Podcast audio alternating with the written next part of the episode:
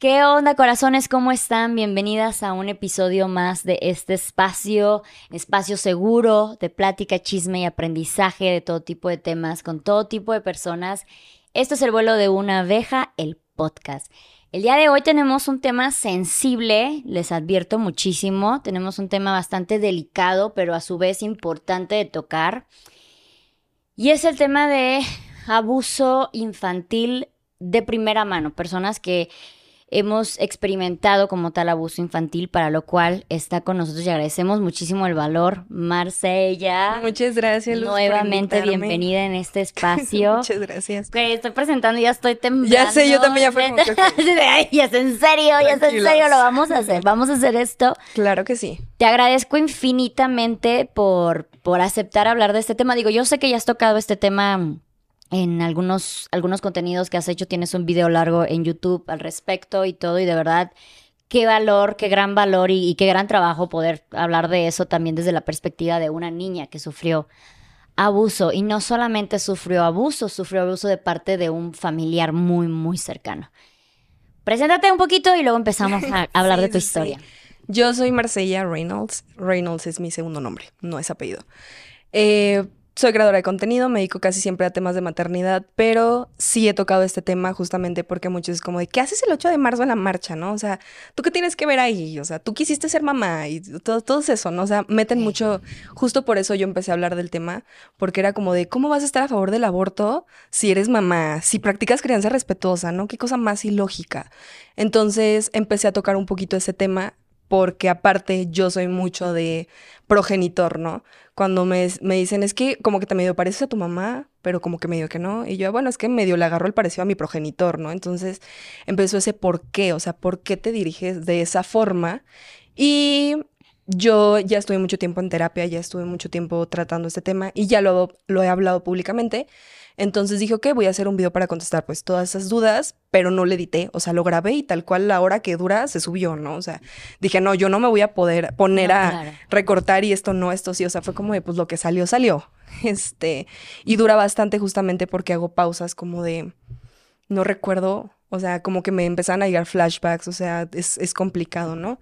Entonces, pues sí, por eso ya me atreví realmente a hablarlo públicamente y más porque siento que es un tema que ayuda a muchas mamás a veces a darte cuenta que un niño no siempre tiene datos de alarma, ¿no? Dicen, si tú ves a tu hijo más retraído, y yo lo tengo en claro porque mi papá en la audiencia lo dijo, es que Marcella no era una niña retraída, ella no se veía triste, ella no se veía enojada, ella está mintiendo por eso, ¿no? Entonces yo considero que es importante porque a veces los niños no dan señales, pero tal vez sí, o sea, tal vez no las señales básicas, pero pues tal vez sí como, pues como otro tipo de señales, ¿no?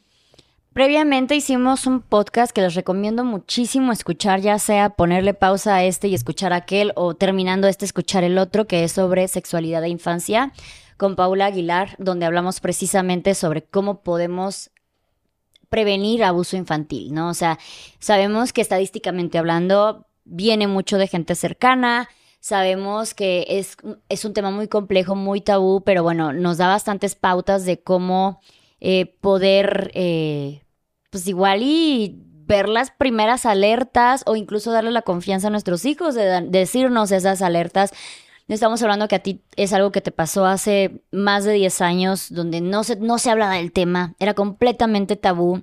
Yo te conté también, o sea, cuando a mí me pasó hace 30 años, eh, yo no, yo no me entero que eso me está pasando hasta que yo soy adulta y empiezo a sentir estos de, wow, ¿qué, qué, fue esto, no?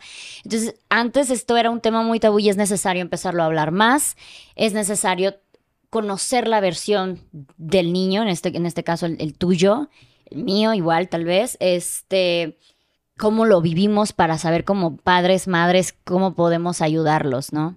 Claro, o sea, por ejemplo, yo realmente nunca di alguna señal más que la única que yo considero y que a la fecha es algo que traté mucho en terapia porque yo le reclamaba a mamá, ¿no? O sea, es que ¿por qué no me preguntaste por qué no quería ir? Porque me subían llorando al carro de que tienes que ir a casa de tu abuela, ¿no? Mi agresor es mi tío, mi tío un tío paterno, hermano menor de mi papá. Entonces, pero el problema es que no está mi papá. O sea, yo como que mamá acordó de que cada 15 días va a ir la niña a su casa, ¿no? Va a estar con ustedes Pero mi papá nunca vivió en la misma ciudad que yo. Él creo que vive aquí en la Ciudad de México o en Monterrey o en León, no sé en qué lado viva, ¿no? Pero pues él era como que yo lo veía dos, tres veces al año, pero yo tenía que ir cada 15 días a casa de mi abuela. Y mi abuela la verdad es que es una persona demasiado emocionalmente mal, o sea, lamento mucho la violencia que ella ha sufrido porque es un hecho, ella realmente ha sido víctima, ¿no? Ha sido víctima de muchos abusos, ha sido víctima de muchísimo maltrato que la ha orillado a, por ejemplo, yo me dormí en, el cuarto de mi tío. O sea, yo ahorita como mamá, yo no dejaría que mi hija de ocho años se durmiera en el cuarto de su tío si su abuela duerme sola, ¿no? O sea, o sea, por ejemplo, tenían tres cuartos, mi abuela se dormía en uno, había un cuarto vacío y estaba el cuarto de mi tío y yo no entendía. Y fíjate que algo que traté con la psicóloga de, no sé si fue como planeado, porque había mucho espacio donde dormir yo y yo me tenía que quedar con él, ¿no? O sea, era como un pacto. O sea, no sé realmente qué, pues, qué, pasaba por la mente. Pero a mí ya cada vez que me decían, hay que ir, pues yo era un no, no quiero ir. Y llorando me subían al carro y vas a ir, ¿no? O sea, dices, ok, tal vez ese fue el único foco de alarma que yo tenía. O sea, ese, tal vez, y si alguien se hubiera acercado y, oye, pero ¿por qué no quieres ir? O sea, tal vez con una vez Chansey les decía, ¿no? O sea, digo, no puedo asegurarlo porque pues los abusadores trabajan de una forma con miedo. Porque a los niños que somos criados con miedo, a los niños que nos enseñan que los adultos nos pueden lastimar, sabemos que son capaces de lastimarnos. Entonces, la primera vez que a mí me pasó, yo tenía ocho años, o sea, me acuerdo hasta de la ropa que traía puesta, ¿no? Y me acuerdo tan claro porque nada más estábamos él y yo, mi abuela salió a trabajar. O sea, fue como de ahí se queda, voy a salir a trabajar. Ah, está bien. Y empezó con el típico, hay que jugar al doctor. Y yo, pues va, y este y el otro. Y me acuerdo que, o sea, yo muy emocionada fui a agarrar cosas para jugar al doctor, ¿no? Con lo que encontraba. Y cuando, o sea, regreso al cuarto, no trae ropa. Y fue como, no, no entiendo, ¿no? O sea, me dice, acuérdate que los doctores te dicen que te pongas una batita. Y yo, bueno, sí es cierto, a mí me operaron a los tres años, entonces tengo bien la noción de cómo funciona el que te pongas la batita. Entonces fue como de, bueno, sí es cierto. Y yo así como, ok, buscando una batita. Me dice, pero como no tenemos, nos la vamos a inventar. Y fue como, ok, o sea, entonces, eh, esa vez yo nada más recuerdo que de rápido se escuchó que venía el carro de mi abuela porque pues hay carros muy ruidosos. En ese tiempo ya tenía un Chevy. Se escuchaba mucho cuando yo iba llegando, ¿no? Y fue de rápido, y vístete. Y yo fue como, no, no entiendo, o sea. ¿Tú también te quitaste la ropa. Sí, los dos, o sea, y fue como un, no, no entiendo, o sea, porque me lo dijo ya enojado, fue ese vístete, ¿no? Y, o sea, me vestí, llegó mi abuela y ya, o sea, fue cuando entendí que esto no fue un juego. O sea, nadie se enoja en un juego, ¿no? O sea, entonces llega mi abuela y yo estaba mal acomodada porque traía un cinturón y pues yo a los ocho años no me lo sabía poner bien, o sea, fue como que creo que ya quedó. Y mi abuela me dice, ay, te lo pusiste todo chueco. Y me lo acomodó ella y fue como, ok, o sea, quiero hablarlo, ¿no? Pero pues ella siempre ha sido como que mis hijos, mis hijos, mis hijos. Entonces dije, ok, no, no me atrevo a decírtelo a ti, ¿no? Y como que él vio mis intenciones de, siento que va a hablar. Y se acercó, terminamos de comer, me acuerdo hasta que comimos ese día, o sea, tengo tan claro ese, ese día que se acerca al final y me dice, sí sabes que le puedo hacer daño a Pita. Pita es mi abuelita materna, que es técnicamente la persona que me crió. Y yo, me dice, si tú dices algo de lo que pasó hoy o de lo que va a pasar, Pita es la que va a sufrir. Entonces yo me quedaba como de, ok, no, no queremos que Pita pase nada, entonces no pasa nada.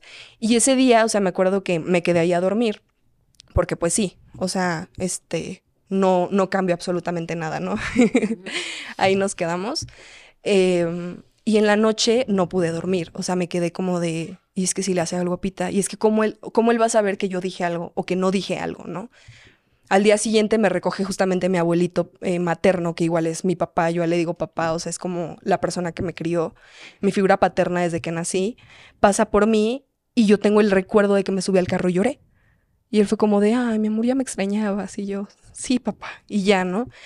Al, a los 15 días regresé y pues ya, otra vez, y otra vez, y otra vez, y otra vez, y otra vez, y otra vez, hasta los 12 años, ¿no? O sea, se cambiaron de casa en ese lapso. Y fue justamente lo que te decía, o sea, tenían tres cuartos y yo no entendía qué pasaba por su mente. Sí, decía, es que hay un cuarto en medio vacío, tiene camas, pero no duerme nadie ahí. Mi abuela duerme sola. ¿por qué? O sea, ¿por qué tengo que estar en este cuarto, no? Digo, ya de 12 años. ya- Exactamente, o sea, ya este, cuando se cambiaron de casa tenía yo creo como 10, pero ya dices, oye, o sea, ya no es una niña chiquita, ¿sabes? Ya es como que un poquito más de, pues sí, o sea, tengo, por ejemplo, un recuerdo de esa casa que yo me iba saliendo de bañar, o sea, literal, me, se iba mi abuela y me dice, métete a bañar, y yo fue como de, no, o sea, a mí, yo, a mí no me gustaba, nada más una sola vez me bañé en esa casa, no me gustaba bañarme ahí, o sea, era como de, tu mamá me dijo que te tenías que bañar, que porque va a ser una fiesta, que no sé qué, y yo, o sea, nada más de imaginarme, dije, es que, o sea, voy a estar sola otra vez, ¿no? Y ese ya me meto a bañar, salgo y ya no está mi abuela. Y fue, no es cierto. Y sale él siempre, o sea, ya enojado y él, me vas a acompañar al trabajo. Y yo así de ¿Él cuántos años tenía? 24.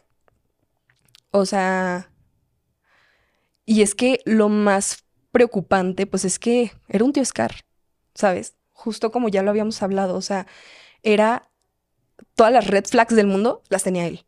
Todas las red flags. O sea, que yo ahorita como mamá, si mi hijo se va a quedar a casa de alguien y hay una persona así, disculpan, pero mi hijo no se queda. O sea, lo puedes ver durante el día sin problemas, lo podemos ver en la noche, lo puedes ver cualquier, en cualquier momento, pero a dormir no se va a quedar, ¿sabes? Porque a dormir es el único momento en el que todas las personas no están atentas. O sea, durante el día puedes estar como que, ¿dónde está? Oye, ¿dónde está la niña? Oye, ya tardó, ¿no? En la noche, pues estás dormido.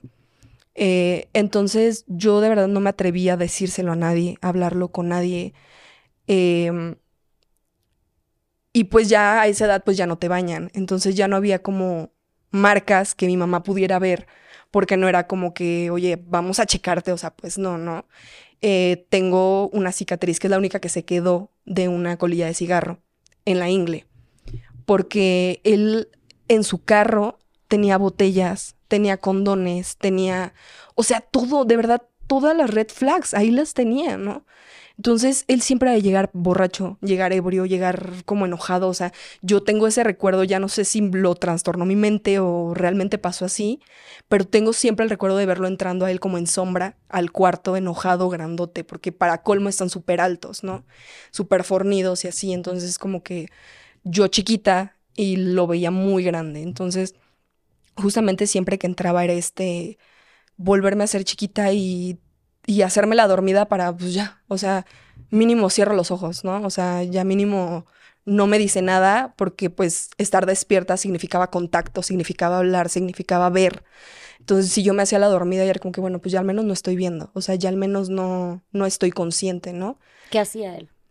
Eh, fíjate que penetración nunca alcanzó a llegar porque la única vez que lo intentó, yo escuché que mi abuela entró, al, a- o sea, entró a la casa y es cuenta que yo estaba acostada, él tenía una cama cangura, o sea, de las que son cama normal y se sacó otra de abajo. Y siempre en la de abajo porque ahí me decían que me quedara a dormir yo.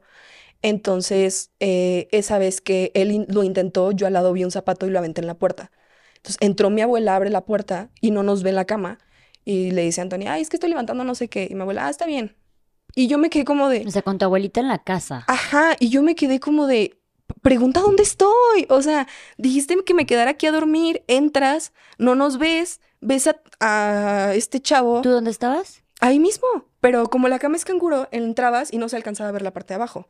Mm. Entonces no alcanza a ver y él como que se medio levanta y dice, ay, estoy buscando algo. Y ella como de, ah, ok, y cierra la puerta. Y yo me quedé como de, pregunten dónde estoy. O sea, si me encargaste con él, oye, ¿dónde está la niña? ¿No? O sea, y yo en ese momento me levanto y me vas a ver sin ropa y vas a decir qué está pasando, ¿no? Pero realmente dudé, o sea, empecé a dudar, dije, es que realmente mi abuela hubiera hecho algo. O sea, yo ya esos red flags que ahorita como mamá digo, oye, la niña que no estaba aquí dormida. Ya caí en negligencia. Ajá, o sea, exactamente, ya que en una negligencia que te quedas de, es que nada más era cuestión de asomarte poquito más. De que como que estás levantando, a ver qué, y asomarte, ¿sabes? O sea, pero como que siento que, yo siento que ella ya sabía, pero que no lo quería aceptar. O que tal vez, eh, por ejemplo, me lo dijo el hermano del medio de ellos, ¿no? Es que sufrimos abuso también nosotros. Entiéndenos. Y fue como, fue lo mismo que me dijo mi psicóloga y fue cuando me enteré que esa psicóloga estaba incorrecta, porque me dijo, es que tal vez él sufrió lo mismo, ¿no? Y yo, ay, pobrecito. Le quité la culpa, o sea, fue como de, ay, pobrecito. Pero cuando dije, oye, yo no haría eso, yo quiero cuidar a los niños, yo no les haría daño, dices, oye, es que no tiene nada que ver, ¿no? O sea, no tiene nada que ver que te haya pasado a ti el que tú lo hagas, o sea, entonces yo siento que mi abuela era consciente y yo siento que ella no quería darse cuenta realmente de pues de lo que pasaba, ¿no? Porque, o sea, eran, eran muchísimas cosas. Yo, mi primer acercamiento con un condón fue a los nueve años, porque él lo tenía. Y me dice, tienes que ponerlo así. Y fue como, ¿qué es eso? O sea, y, lo tienes que hacer, y esto y el otro, y era como un, y si no lo haces, acuérdate, y si no lo haces, yo una vez le vi una pistola en su casa. Mm. No sé si era real, no sé si era de mentira, no sé si era de juguete, pero se la vi en su cajón. Y nada más me dijo, pero acuérdate, y abrió el cajón. Entonces fue como, mi abuelita, o sea, siempre fue mi abuelita. Él sabía que si algo me movía era mi abuelita. Entonces siempre fue y le voy a decir, o sea, y, voy a ir contra tu abuelita. Entonces yo era como, es que no quiero que le hagan daño a mi abuelita, ¿no? Pero eh, siempre me recalcaba mucho, no se tienen que dar cuenta. Entonces, cuando yo iba a las reuniones, yo de todas maneras era como de, hola, sí, sí, ya lo saludé, mira, estamos juntos, ¿no? Nos llevamos bien. O sea, nunca aparenté tener, o sea, ser una niña abusada. Nunca aparenté, o sea, siempre procuré que eso no se notara y Para que, no, le pasara nada a tu abuelita. Justamente porque dije es que si no él va a pensar que yo hablé, aunque yo no haya hablado, si ellos intuyen, pues va a pensar que yo hablé, ¿no? O sea, y yo no quiero que le pase nada a mi abuelita. Entonces, ya es cuando caes en cuenta de, híjole, o sea, tantas cosas que pude haber evitado si hubiera hablado, ¿no? tantas cosas que, tanto dolor que me hubiera evitado, tanta, tanto sufrimiento si yo hubiera hablado antes. pero, pero exactamente, o sea, después te caes en cuenta de, pero es que ¿cómo ibas a hablar? O sea, ¿cómo ibas a hablar si tenías ocho años? No tenías, es más, no tenías ni idea de qué sexualidad, ¿no? O sea, porque todavía era un tabú, porque todavía tus papás no se sientan a hablar contigo de las relaciones sexuales, ¿no? Entonces, para ti únicamente sabes que eso no se siente bien, sabes que eso te lastima, sabes que, que eso, pues, no está bien. Tenías una idea de estas son partes privadas, no debería de estar yo desnuda con un hombre desnudo enfrente de mí, esto no está mal, o simplemente era como que, ok. No, fíjate que el primer día me hizo ruido porque yo dije es que esto no está bien, o sea, sí me hacían mucho hincapié en que nadie puede tocarte y esto y así, ¿no? Pero yo decía, es que ahora qué pasó, ¿qué hago? O sea, ok, ya me dijiste que no, pero yo no podía detenerlo, o sea, a un chavo de dos metros, una niñita de ocho años, ¿qué le va a hacer? ¿No? O sea, es como, ok, sí me dijiste muchas veces que no podía permitirlo, pero ¿cómo no lo permito? Te llevó a forcejar. Mm, todas las veces, o sea, porque yo siempre era una resistencia, o sea, en cuanto yo estaba, o sea, las veces que yo estaba despierta, porque pasaba tanto despierta como dormida, ¿no? Que ya los últimos, yo creo que los últimos dos años ya era mejor hacerme la dormida, porque me da cuenta que sufría más si estaba despierta, porque el simplemente hecho de verlo y de, o sea, de todo, y él prendía la tele y le subía al, volumen, ¿no? Entonces dije, bueno, al menos escucho, aunque sea me distraigo un poquito con la televisión, ¿no? Este, pero si era como ese y te quedas y te agarro y te tienen así y dices, es que, ¿qué hago? O sea, si me tienen sometida, literalmente, ¿qué hago? ¿De qué forma me defiendo? O sea... A los 10 años. Exactamente, o sea, ya sea a los 8, a los 9, a los 10, a los 11 o a los 12, que fue la última vez que pasó, o sea, dices, es que ¿de qué forma le voy a ganar? O sea, ni, es más, ni siquiera ahorita mis 24 le podría ganar, ¿no? Y en ese, o sea, en esa época todavía con una amenaza detrás, pues dices, híjole, o sea, está cañón, o sea, y está cañón porque yo siempre tenía en la mente cuando me case y todo esto y, y te empiezas a sentir sucia. Y yo empezaba a bañarme, llegaba a mi casa y era un baño tras otro baño, tras otro baño, tras, es que ya me bañé en la mañana, no importa, me vuelvo a bañar, porque sientes, o sea, que las marcas están, ¿sabes? Yo sentía que su mano la tenía aquí, que la otra mano la tenía acá, que mi boca estaba ocupada, ¿sabes? Porque muchísimas veces mi boca tuvo que estar ocupada. Entonces, llegaba el momento en el que yo estaba comiendo y no podía pasarme la comida de imaginarlo, ¿sabes? Que yo traía el bocado y mi mamá por detrás, come y ya termínate ese bocado y yo lo estoy intentando. Pero te lo juro que mi garganta se cerraba. O sea, una vez se lo dije a mi abuelita porque me dijo, dije, es que me está preocupando porque yo siempre he comido muy bien. Entonces fue como, es que no estás comiendo bien. Y yo, es que en mi garganta no abre. O sea, y como me operaron a los tres años de eso, ahí es como de, ay, sigue mal. Y yo, es que cómo te explico que literalmente yo me, o sea, yo me sentaba en mi cuarto cuando teníamos galletas o así, me las subía y me les quedaba viendo y era como de, me las tengo que poder comer porque mi garganta se cerraba. O sea, y el, la sensación, todo el tiempo de tenerla abierta, o sea, en cuanto se relajaba mi cara, todo esto me dolía como no tienen su idea. Y al día siguiente igual, no podía ni siquiera comer. O sea, era de verdad un shock. O sea, imagínate una niña de 8 o 9 años con la boca abierta por una hora. O sea, y por ejemplo, en mi caso yo la trataba de cerrar y con las manos era ábrela, o sea, manténla abierta. Y porque me vas a lastimar, ¿no? O sea, los dientes lastiman, así. Entonces era como ese, o sea, esa invasión de verdad tan fuerte al cuerpo que tiene consecuencias hasta hoy en día. Yo hoy en día no tolero que me toques, o sea, que, me, que te acerques de la nada y, oye, esto es como que puedes hablarme sin tocarme, ¿sí? Porque para mí, todo esta invasión tan, eh, no sé, siento que yo actualmente puedo tener un problema con la comida por lo mismo, porque ahorita que puedo comer bien es como que, ¿cómo? ¿Sabes? O sea, que entre la comida, o sea, porque me costó mucho tiempo poderla digerir, me costó mucho tiempo y todo esto y fue peor, o sea, fue para mí el proceso de la demanda fue lo peor, o sea, porque yo no quería decir nada, yo no planeaba hablar hasta que me trae, creo que los Reyes me trajeron un diario, no sé si me lo compraron, y pues yo empecé a escribir, empecé a escribir todo y ya, me sentía hasta un poquito más tranquila, ¿no? Y era como que, bueno, pues se lo cuento a alguien, o sea, mi diario, pues ya, le puse hasta nombre a mi diario y ya, pues yo creo que fue desde, desde los días que empecé a escribir ese diario, ¿no? Pero yo era todos los días y todos los días y todos los días. Entonces un día entra mi mamá a mi cuarto y tengo el recuerdo de que entró enojada, o sea, y yo estaba terminando de escribir y pues lo metí rápido abajo de la almohada. Y la veo enojada y me dice, ¿qué tienes ahí? Y yo, nada, dame eso. Y yo, no, dame eso. O sea, me sentí más invadida todavía que en cualquier otro momento porque dije, es que todo aquí se rompe, mi mundo se termina. Él va a creer que yo hablé y yo no hablé, o sea, y mi miedo era ese, es que yo no hablé, yo, yo no se lo dije y te lo juro que cuando, cuando pasó todo este proceso yo quería verlo y decirle, te juro que yo no hablé, ¿sabes? Yo, o sea, yo quería verlo y hacerle saber que no fue mi culpa, o sea, que el, que, el, que el mundo se enterara no fue mi culpa, o sea, mi mamá agarró el diario, tenía un candadito de plástico, paz, o sea, en cuanto lo abre se rompe, lo empieza a leer y enojada lo cierra, me voltea a ver y se va. Y yo me quedé de, puta, si es mi culpa. O sea, la culpa que yo sentí es cierta, o sea... ¿Se sentiste en algún momento de igual y yo lo estoy provocando? No como tal, de yo lo estoy provocando, pero empecé a sentir, ok, tal vez lo merezco. ¿Sabes? Porque me recalcaban tanto de que es que eres una grosera, es que eres una inútil, es que eres esto, mi, o sea, de que eres una grosera porque no quieres ir ya, entiende que tus abuelos te quieren y no quieres ir para allá, o sea, como que me, me saturaba mucho de esto y aparte yo sentía mucha culpa porque yo no tenía a mi papá, pero mis hermanos por parte de mi papá sí.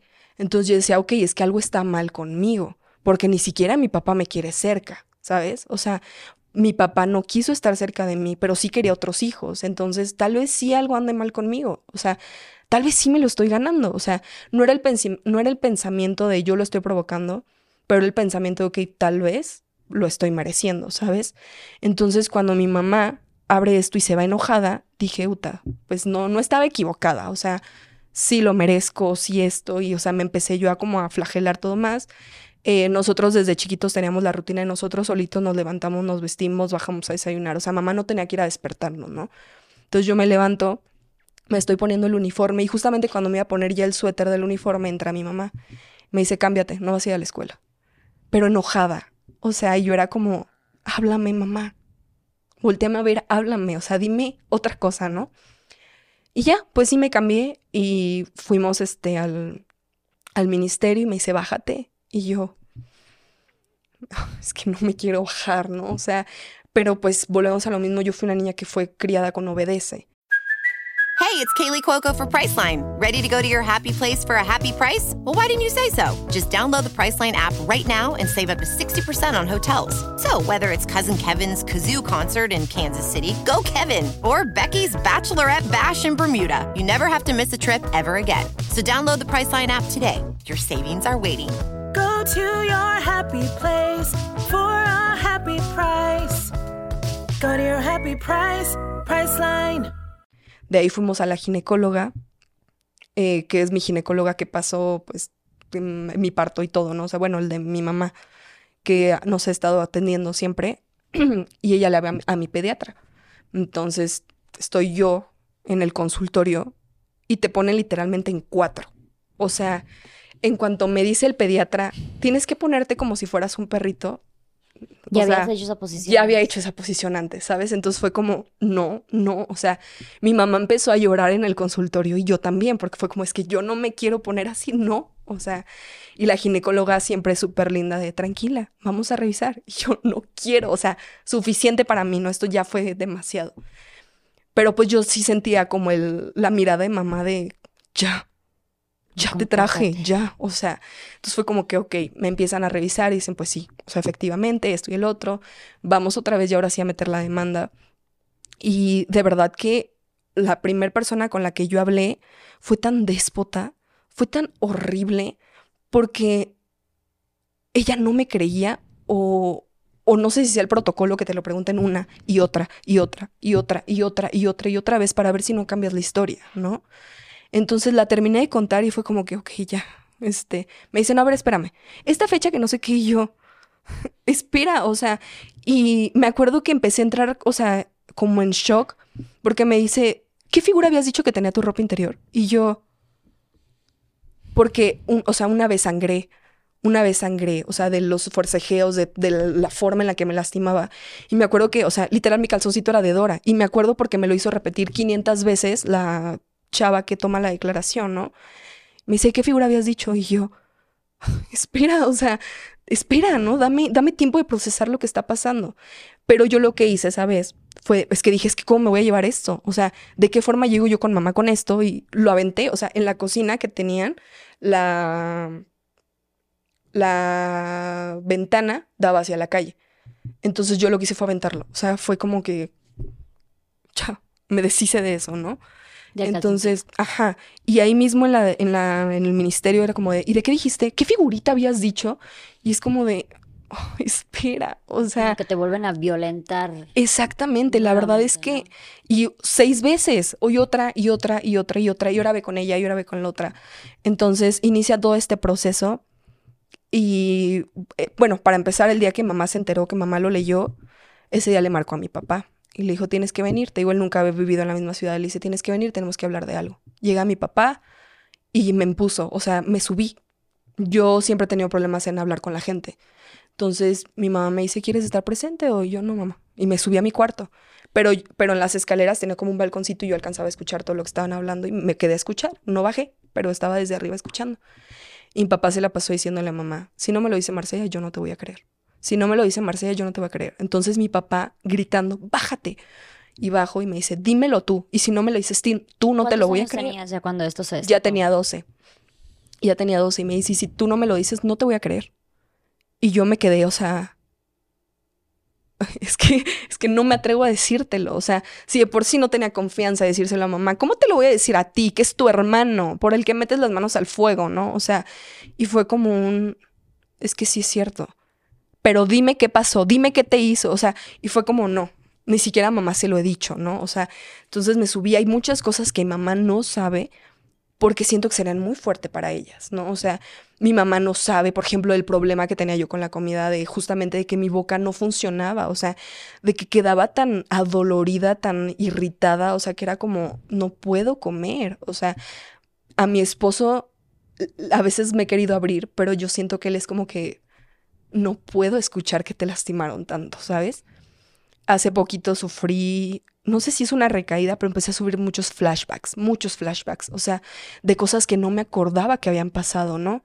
De cosas que yo decía, no inventes, o sea, es que de aquí salió esto, justamente lo, yo no me acordaba de las veces que me tenía así y que, o sea, y cuántas veces me repetía que, o sea, no la cierres porque me vas a lastimar y enojado, ¿sabes? O sea, con ese, y tú dices, o sea, ¿cómo, cómo lo hago? O sea, ¿de qué forma, no? Y entonces, pues yo dije a mi papá, ¿cómo se lo voy a, o sea, ¿cómo me voy a sentar? Mira, déjate explico, pasó esto, pasó el otro, o sea, definitivamente no se podía. Entonces, pues yo nada más le pude decir un, pues sí es cierto, y se fue enojado. Y ahí quedó todo. Entonces mi mamá fue como, me tienes a mí, me tienes a mí y vamos con todo. Y yo fue como de, pero es que yo no quiero ir con todo, mamá. O sea, mi mamá, digo, hoy en día se lo agradezco, ¿no? Hoy en día se lo agradezco todo ese proceso tan difícil que pasamos, pero en ese momento para mí fue lo peor que me pudo haber pasado, porque como a la semana fuimos a una fiesta y en la fiesta se acerca mi mamá y me dice, está tu papá afuera, que quiere hablar contigo. No, o sea, para mí mi papá siempre me había movido mucho porque pues yo tenía este, es que, ¿por qué? O sea, ¿qué hice mal para que no quiera ser mi papá, ¿no? O sea, porque ya te pagué la colegiatura, ya, o sea, cumplí con ser papá. Entonces salgo y me dice, súbete al carro. Y yo, ok, y me subí al carro y me dice, abróchate el cinturón. Y yo no me voy a abrochar el cinturón. O sea, estamos platicando, ¿no? Aquí está mi mamá, o sea, no me voy a ir. Y se voltea y me agarra del brazo y me dice, si tú metes a tu tío a la cárcel, te olvidas de tus hermanos. Y mis hermanos eran mi vida entera. O sea, yo de 12 años, mi hermano creo que tenía como 7, 8, mi hermanita estaba chiquitita, o sea, acababa casi de nacer. Yo creo que tenía como 3 años y para mí fue un... O sea, sabes, sabes lo que me duele, ¿no? Me dice, ¿es en serio? Dime tú cómo yo les voy a explicar que, los metí, que lo metiste a la cárcel, porque era como tú lo hiciste, ¿sabes? Y yo era como ese, no, papá, no te preocupes, o sea, y dime, ¿eso sí es cierto, Marcella? Y yo, es que sí es cierto, o sea, y pero me empezó como a insistir tanto para que yo le dijera, no, sabes que no, mejor se cancela todo, ¿sabes? Y me empezó, o sea, es la última vez que vas a ver a tus hermanos, no sé qué, que quiero que de esto salga limpio, Anthony, quiero que de esto no pase nada. Y es como, ok, o sea, y me sentí con ese peso de, pero mi papá empezó a exaltarse. O sea, ya no tengo el recuerdo de qué más empezamos a decir, pero empezó a arrancar el carro y yo abrí la puerta. O sea, yo, yo ahí sí me sentí en peligro. Dije, es que yo sé que no me amas. Yo sé que no me amas. Yo sé que me puedes lastimar. O sea, entonces cu cuando me dijo ponte el cinturón, dije, no, no, ¿para qué? No vamos a avanzar. Entonces empezamos a gritonearnos y empezó a avanzar el carro y abrí la puerta y en eso mamá, o sea, tengo el recuerdo casi toda la fiesta afuera, ¿no? Gritándole y bájala y suéltala y, o sea, mi mamá, mi abuelo y esto, o sea, y yo me bajé ya en shock, o sea, fue como un, mamá, es que me van a quitar a mis hermanos. O sea, yo no quiero que me quiten a mis hermanos, ¿no? Mi hermano en ese tiempo era, Dios mío, era mi vida entera, o sea, cuando yo los veía los disfrutaba tanto, era tan padrísimo nuestra convivencia, que le digo, mamá, es que no quiero, no quiero que me los quiten, me dice mi amor, pase lo que pase, tus hermanos siempre van a ser tus hermanos y cuando estén grandes te van a buscar. Y yo creo que fue lo que me ayudó a salir adelante ese, cuando estén grandes te van a buscar, ¿no? Porque yo decía, bueno, pues sí, o sea, ahorita pues están bajo el mandato de su papá, digo, de su papá y de su mamá, pero pues cuando estén grandes ellos van a decidir. Entonces como que eso fue lo que me empezó a ayudar, pero en todo el momento de la demanda, mi papá, toda la familia de ellos, pues a favor de él, ¿no? Eh, le pagaron a personas, a testigos, para que dijeran cosas que en el caso la actual esposa o ex esposa en papá, no sé, porque se divorcian y regresan como qué cosa, eh, dijo que yo era una pronta, porque a mis ocho años me dormí con el traje de baño en su casa, porque mi papá, que por cierto vive en esta zona, o sea, hay que lo más verde es así, ¿no? Eh, mi papá en su depa tenía alberca, minicine, billar, mi casa no tenía alberca. Entonces para mí fue como un, me estás diciendo que me puedo despertar a las 5 de la mañana y ir con la alberca. Entonces yo me dormí, o sea, me puse traje de baño y me puse la pijama, ¿no? Y dije, no, pues en cuanto me despierte rapidísimo. Pues una niña, o sea, cualquier niño haría eso. Y ella, su declaración fue esa, es que ella O sea, es una pronta contra. porque se dormía hasta en traje de baño. Y yo, o sea, sí, pero porque el de mi papá No, tenía así te dormías alberca. O sea, y es como de, o sea, pero es que él tiene alberca. Yo jamás crecí con una alberca. O sea, obviamente yo de niña quería correr al agua. O sea, y, y en ese departamento ni siquiera había nadie. O sea, era mi hermano, mi hermana, ella, mi papá y yo. O sea, te quedas de qué tiene que ver eso. O sea, no, no entendía, te lo juro, no entendía tantas declaraciones que decían mi abuela, que yo, que con sus amigos, o sea, y yo, ¿me ¿Tu estás diciendo? Sí, todos, todos, todos, todos por parte de ellos, todos, todos. Este, mi Todos papá, Una niña de 12 años. todos, todos, hasta mi papá, de que no, es que con los amigos, que mi abuela dice que tenía un amigo que leía firmas o algo así, y que una vez me hizo firmar y que él se dio cuenta que yo, que era no sé qué, que la lujuria, y yo así de, una firma de una niña de ocho años te dijo eso. O sea, yo de verdad quedé anonadada y nos, nos, hacen exámenes dentro del ministerio, ¿no? Psicológicos y todo, pero tú eres, o sea, tú puedes pagar a tu propio psicólogo y llevarlo, eh, pero no es tan tomado en cuenta como los de ellos. Es como de, ok, pues puede aportar el expediente, pero no es el principal. Entonces lo que ellos hicieron es pagarle a una psicóloga para que hablara, pues, lo peor, ¿no? Y que dijera lo peor. Y voy llegando al consultorio y yo veo que la psicóloga, o sea, se, se va para abajo y, se me queda viendo así. Y yo así no de... que eras una niña. No, era amiga de mi mamá. La psicóloga era amiga de mi mamá. Entonces salió a decirle, es que a mí me pagaron por decir que tu hija estaba mintiendo. Y, y o sea, y ella eh, testificó a mi favor. Y fue de las cosas que me ayudaron porque ella se quedó como de no es posible que le iba a hacer daño a la hija de una amiga, ¿no? O sea, entonces cuando me ve, sale y ve a mi mamá, fue como un, no inventes, o sea, yo iba a decir que tu hija estaba mintiendo, me pagaron por decir esto, ¿no? Entonces eso nos ayudó muchísimo en el que se dieran cuenta que ellos necesitaban mentir, o sea, cuando en nuestro caso pues fue todo lo contrario.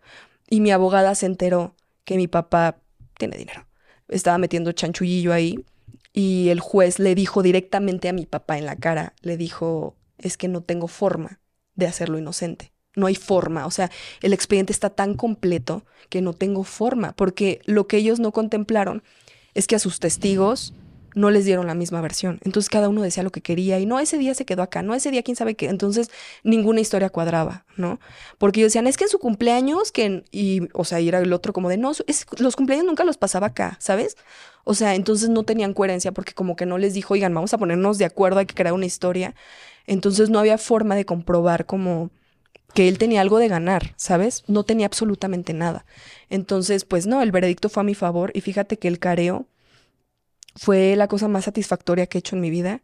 Me preparó mucho mi psicóloga porque en todo momento yo era con mi psicóloga. Como yo era menor de edad, pues mi psicóloga, mi psicóloga. Porque no era mi mamá, era mi psicóloga la que estaba ahí. Me preparó mucho para el careo y yo tenía la oportunidad de decir que no. ¿Qué es el careo, perdón? Eh, es cuando, por ejemplo, ya en el último vaya para el veredicto, te ponen frente a tu agresor, así como estamos tú y yo. Bueno, como con un metro más de diferencia, ¿no? Y todavía, o sea, tienen, te dan la opción de decir que no, ¿no? Y cuando son violentos los tienen tras las rejas. Todos esperábamos verlos verlo tras las rejas. Y me lo pusieron en una silla enfrente. Y cuando yo entré, pues me, yo ya lo vi sentado. O sea, me acuerdo hasta qué ropa traía él, ¿no? Lo veo sentado, veo a toda la familia ahí en el jurado, a toda, o sea, toda, toda mi papá todavía se atrevió como a verme y yo vi en su mirada ese, acuérdate en qué quedamos, ¿sabes? O sea, pasé por atrás de él porque das cuenta que están todos y entro por acá, paso atrás de él y me volteé a ver y su mirada me lo dijo, acuérdate en qué quedamos, o sea, y ya pasé y entré y me sientan y, o sea, sí hay distancia, pero estamos frente a frente, ¿no? Entonces, pues te hacen repetir tu declaración, pero ya enfrente de esa persona. Pero fíjate que toda mi preparación que me había dado la psicóloga, pues no sirvió porque todo el careo me la pasé diciéndole, volteame a ver, volteame a ver. Porque no, no es cierto, no, no, es que eso no fue así. Yo, volteame a ver, o sea, dime en la cara, atrévete a verme a los ojos y decirme que no fue así. Y no se atrevía a voltearme a ver. Entonces yo me sentí empoderada de verdad en ese careo porque fue como un, yo estoy diciendo la verdad y tú ni siquiera te atreves a verme. Yo tengo 12 años, tú me duplicas la edad y no te atreves a verme. No te atreves a voltear a verme. Y, o sea, durante todo ese tiempo de, la declaración, él la dijo volteando a ver al piso. Toda la declaración él la dijo así. Y yo era como de Dios mío, volteame a ver, es lo único que te estoy pidiendo. O sea, veme, atrévete a decírmelo. Y yo veía a todos súper nerviosos por eso, porque pues ellos también tienen a su propio consejero, ¿no? Su abogado que le dicen, oye, voltea a ver, ¿no? Yo veía a su abogado así, como de que Dios mío, ya levanta la cara. Este, y hubo un momento en el que yo me levanté de la silla y le dije, volteame a ver, o sea, ya enojada, ya fue como ese suficiente de todo lo que estás inventando, que estás diciendo, o sea, que él decía, no, yo jamás, yo sería incapaz, yo la amo. Y me después reencontrándome con mi, con mi abuela, cuando me embarazó de Marcela, al final del embarazo me dicen pues que no le iba a contar, ¿no? Entonces yo les mandé un mensaje así como de, oigan, estoy bien con ustedes, este, los perdono, me voy tranquila. Mi abuela me dijo, oye, hija, ven a la casa, les di esa oportunidad que no sirvió de nada, pero como en ese inter, eh, dije, ok, tal vez, o sea, tal vez se van a arrepentir, tal vez pueden cambiar de opinión, tal vez no sé, o sea, yo esperaba realmente un arrepentimiento y que siquiera lo aceptaran y jamás pasó. O sea, jamás pasó y fue cuando yo empecé a, a, dudar de si mi abuela realmente sabía. O sea, dije, es que tal vez ella sí sabía. O sea, mi abuela me cuenta y me dice, es que cuando llegó el citatorio, él ya se iba a suicidar. Él se, se acercó al balcón y dijo, me voy a aventar porque eso no es cierto, mamá. Y me dice, ¿y sabes por qué le creo, hija? Porque lo llevé a jurar a la iglesia. Y ante Dios me juró que no lo hizo. Y yo, cuando mi abuela, que la cosa que me volvió a reencontrar con ella, que me dijo, no hemos platicado del tema, quiero que me cuentes tu versión, fue como, me quedé callada, no pude hablar, no pude decir. Y me dices, ¿qué ves, hija? No puedes ni siquiera decirlo. Es que sabes que no es cierto. Y fue como, ¿cómo te explico que no puedo decirlo por el daño que me ocasionó tu Claro. hijo, ¿no? O sea, por lo intenso ¿Qué que más estuvo. me quieres probar a mí, no? O sea, fue, fue justo ese, ese shock de todo esto, termina la demanda, gano yo, y toda su familia, pues fue como que él un violador, y lo empezaron a señalar, y me empiezan a reclamar a mí eso. Y me empieza mi papá, sí, viste, le arruinaste su vida, le arruinaste la vida, porque no, no fue a la cárcel, porque las leyes de México decidieron que una niña de 12 años tiene que decidir qué, qué, qué quieren hacer. Literalmente se acercaron y me dijeron, ¿qué quieres que hagamos? Mira, lo puedes meter a la cárcel, puede ser pago de daños o puede ser no sé qué otra cosa. Y yo fue como de lo que sea menos cárcel. Lo que sea menos cárcel. Porque no querías que te quitaran a tus Y cuando pasó eso, volteé a ver a mi papá como de lo estoy cumpliendo, ¿no? Lo que sea menos cárcel. Y sí, dije, bueno, pago de daños. Pago creo que como tres terapias psicológicas y ya fue el reparo de daños, ¿no? Y... Y sabes qué es lo peor? Que a la fecha es un sentimiento con el que trato de lidiar. Hace no mucho, hace yo creo que como un año, me contacta una sobrina de él y me dice, Marce, hace poquito me acaba de pasar algo con él y no me creen. Y yo publiqué un TikTok diciendo, le dije, si no te metí antes te voy a meter ahorita, ¿no? Y la chava me manda mensaje otra vez y me dice, mi papá no me dejó meter demanda. Porque yo dije, él es papá, tiene una niña.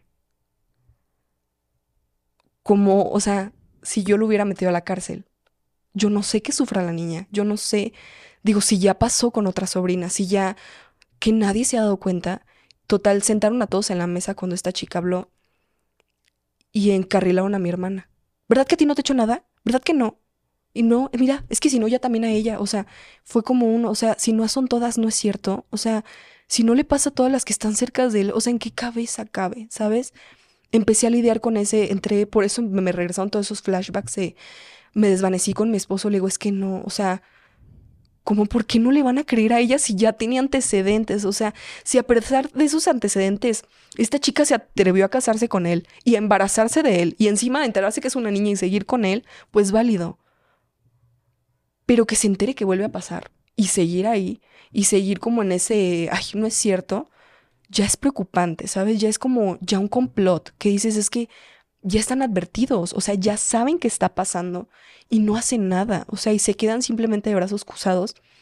Y yo durante mis, fueron tres años que mantuve contacto cero con mi papá, era un llorar todos los días por mis hermanos, porque me decía mamá, no, no sirvió de nada que no lo metieras a la cárcel. De todas maneras no los ves. O sea, ¿qué creías que iba a pasar, hija? O sea, tú creías que su hermano iba a quedar con mal historial y tu papá iba a estar como si nada. Pero yo tenía tantos 12 problemas paternales que era como de yo solamente quería a mi papá. O sea, yo solamente quería que él dijera, ok, está bien, aquí están tus hermanos, vamos a seguir viéndonos, ¿no? O sea, buscas como esa parte que no tuviste, que dices, ok, pues no, pero está bien. O sea, si tú me pides eso para que sigamos en armonía, está bien, ¿no? O sea, es lo único que estoy buscando. Y todo ese tiempo fue esta constante. Yo me acuerdo que no sé quién tenía de foto de, portada a mi hermano en Facebook.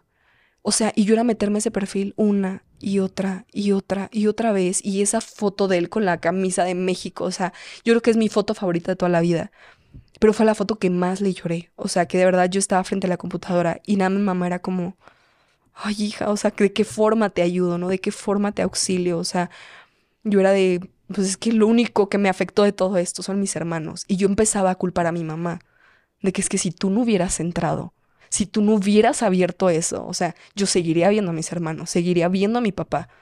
O sea, tal vez seguiría sufriendo, sí, pero seguiría viendo a mis hermanos, ¿no? O sea, que ya era como que yo decía, bueno, si ese es un precio que tengo que pagar, Sí. No me causa tanto conflicto, ¿no? O sea, puedo con eso. O sea, claro que puedo y yo lo puedo todo porque pues tengo que ser la niña perfecta, ¿no? O sea, tengo que aguantar, como que no.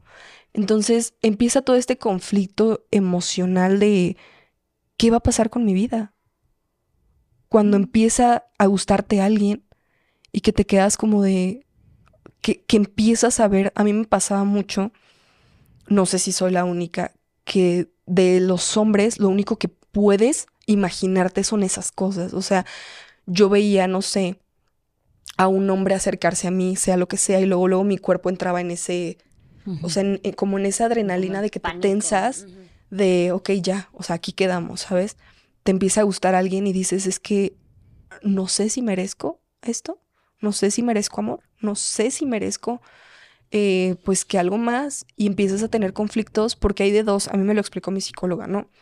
Hay niños abusados que les despiertan como esta área de la sexualidad y empiezan este, con, con problemas sexuales, pero de adicción. O sea, que empiezan como de una forma muy distinta, vaya los conocidos prontos. Y está el otro lado, que empiezas a tenerle fobia, aberración. Y a mí me pasó justamente este aspecto, ¿no? O sea, de que si un novio intentaba siquiera acercarse, era como de aquí cortamos, todo termina aquí, ¿no? Porque mi cuerpo, o sea, se siente invadido con lo más mínimo. Y es muy, o sea, me ha sido muy difícil tratar esa, esa área de, o sea, de está bien, te puedes acercar, ¿sabes? Me puedes abrazar. O sea, me pasa con mi hijo. Mi hijo llega y me abraza las piernas y te lo juro que necesito controlar mis pensamientos de no soltar una patada y suéltame, o sea, de la inercia de quítate, ¿no? O sea, es como de, Marcel, no me gusta que me toquen las piernas. Sí, mamá, lo siento, pero pues es a donde me alcanza. O sea, realmente es a donde me alcanza, ¿no? Para abrazarme la cintura tiene que hacer esto. Y es como, ok, yo sé que tú no me, no me quieres hacer daño, yo sé que, que no me vas a hacer daño, pero esas marcas están.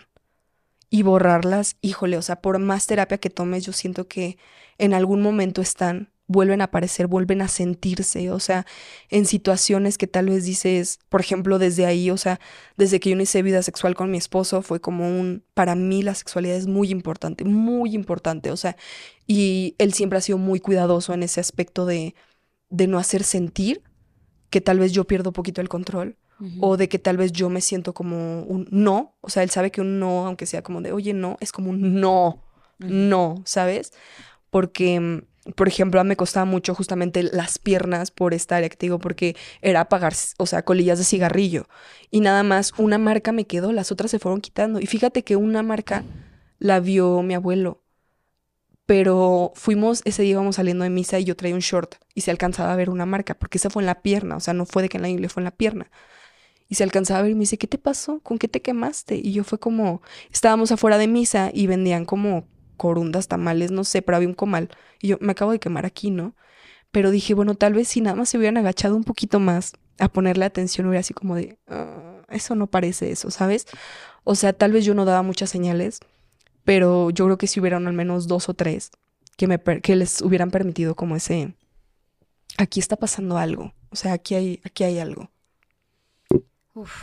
¿Qué crees ahora que, que ya puedes ver las cosas en retrospectiva? Siento mucho que te haya pasado todo eso.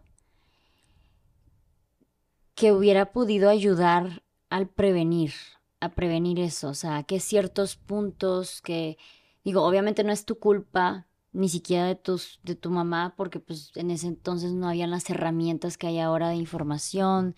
eh, esta idea de, pues es algo muy vergonzoso que puede pasar y no quieres hablar y luego tú decías, me contabas que le contaste a una compañera de la escuela y que lo pe- peor aún, o sea, ella te dijo de a mí también me pasa, ¿no? Sí, no, o sea, justo yo no me atreví a hablarlo con nadie y dije, ok, pues y me acerqué a una compañerita en sexto de primaria y le conté y me dice, oye, a mí también me pasa. Y fue como, ok, pues creo que sí es normal, ¿no? O sea, tal vez estoy exagerando las cosas, o sea, tal vez no, no está tan mal. porque pues ya eso fue en sexto, o sea, ya, Sí. ya éramos conscientes, o sea, y digo, sea lo que sea, pues afortunadamente a mí todavía no me bajaba. Porque digo, imagínate el riesgo tan grande que hubiera sido la, o sea, hasta dónde hubiera podido llegar eso si mi mamá no hubiera abierto ese diario, ¿no? Digo, porque después de esa revisión ginecológica al mes me bajó. O sea, literalmente después de la última vez, al mes y medio me bajó. O sea, hubiera sido ya hasta riesgos de embarazo, ¿sabes? O sea, yo hubiera sido de verdad una, una forma casi ya imposible de retroceder. Y ahora dime tú cómo a esa edad en, eso, en esa época de que el aborto, pues, ¿cómo crees? O sea, vas y te acercas y le oye, tienes que abortar. O sea, el proceso con el que hubiera tenido que vivir. Y yo creo que de prevención, realmente sería como, sí mencionar, sí, nadie te tiene que tocar. O sea, sí, no. Pero si eso pasa, ¿qué? O sea, siento que aparte mucho de prevención, siento que nos enfocamos mucho en la prevención, ¿no? De que no lo dejes con extraños, no esto, no el otro. Pero ¿y si eso pasa, qué tiene que pasar, no? O sea, dejarlos con extraños tiene que pasar. Si lo metes a guardería, si entra kinder, va a entrar con maestras, no hay forma de meterlos en una burbuja. O sea, puede pasar hasta con familia. O sea, mi caso, ¿no? Si realmente el que lo cuide un amigo es igual de peligroso que el que lo cuide mi tío, que el que lo cuide un hermano, que el que lo cuide su propio papá. O sea, Las realmente... mujeres también. Exactamente, o una mamá, o sea, no hay forma de meterlos en una burbuja y prevenirlo al 100%. Pero siento que algo que ayudaría muchísimo es decirle, y si pasa, tienes que hacer esto. Porque yo fue, yo fue el pensamiento que se me vino a la mente ese día, fue como, ¿y ahora qué? O sea, no puedo hacer nada. ya me dijeron que no tenía que pasar, pero ¿y si pasó, qué tengo que hacer, no? Que es lo que yo insisto mucho con mi hijo de, si un secreto te pesa, si un secreto como que sientes que no, es porque no lo tienes que guardar y me lo tienes que decir, ¿no? Hay una canción de Canticuentos que justamente se llama así, Hay secretos, que yo se la repito y se la repito y se la repito y esa canción te lo juro que yo la escucho y la estoy cantando con él, pero yo estoy llorando, o sea, pues porque no quieres que pasen lo mismo, ¿no? O sea, es como que yo sé que estadísticamente es menos probable que le pase a un niño, pero el riesgo sigue existiendo. O sea, justamente pues, pues este chico pues jure para jura que lo sufrió, ¿no? Entonces, pues ni siquiera los niños están a salvo. Entonces yo siempre recalco como ese, si algún secreto, si algo te pesa, si algo te no te hace sentir bien, me lo tienes que decir. Y así entre los dos podemos solucionarlo. Si tu zapato tiene una piedrita, me lo dices y se la quitamos. ¿no? Si tu ropa tiene una etiqueta que te lastima, me la dices y se la quitamos. Si alguien te trata de una forma que no te gusta, me lo dices y lo tratamos, ¿no? O lo evitamos o, o lo alejamos, o sea, porque justamente hay personas muy obvias, de verdad yo te lo juro ahorita como mamá no, no, no puedo, o sea, no puedo imaginarme que mi hijo se vaya llorando a un lugar y me diga no quiero ir y yo quedarme como de, tienes que ir, o sea, tienes que ir, ni modo, es obligación, ¿sabes? O sea, tal vez yo ahorita como mamá veo las, las cosas muy diferentes por lo que yo pasé, pero hay que, hay que fomentar mucho el, ¿y si pasa qué hago, mamá? O sea, ok, sí, ya lo prevení, sí, o sea, ya intenté decirle que no, mamá, no pude, o sea, lo siento, ¿no? Traté con todas mis fuerzas de resistirme, no pude, pero si pasa, ¿qué hago? O sea, ¿a quién acudo? Y hay que ser la persona de confianza de nuestros hijos porque siento que muchas veces yo estuve cerca de decírselo, o sea, muchas veces yo llegaba y era como de, mamá, quiero hablar contigo, ¿no? O sea, pero a veces tienes como ese, es que estoy ocupada, espérate tantito. Y se te va como lo que no es tan importante. O sea, si tu hijo se te acerca y dice, mamá, quiero hablar contigo, así te quiera decir, oye, mi agujeta está desabrochada, escúchalo. Así te quiere decir, mira mi dibujo, escúchalo. Porque tú no sabes si te va a decir, mira mi dibujo, o te va a decir, oye, mamá, un familiar me hizo esto, un amigo me hizo esto, en la escuela hicieron esto, ¿no? Eh, y fíjate que hay que tener mucho cuidado. Me pasó en el kinder de Marcel en el anterior.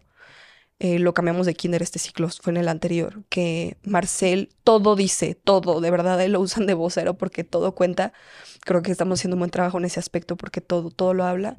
Pero un compañerito le bajó el short a una niña. Y para Marcel fue como de, ¿qué te pasa? O sea, y luego luego salió gritándole a la maestra, maestra, o sea, y yo es como de justo así, mi amor, justo así, ¿no?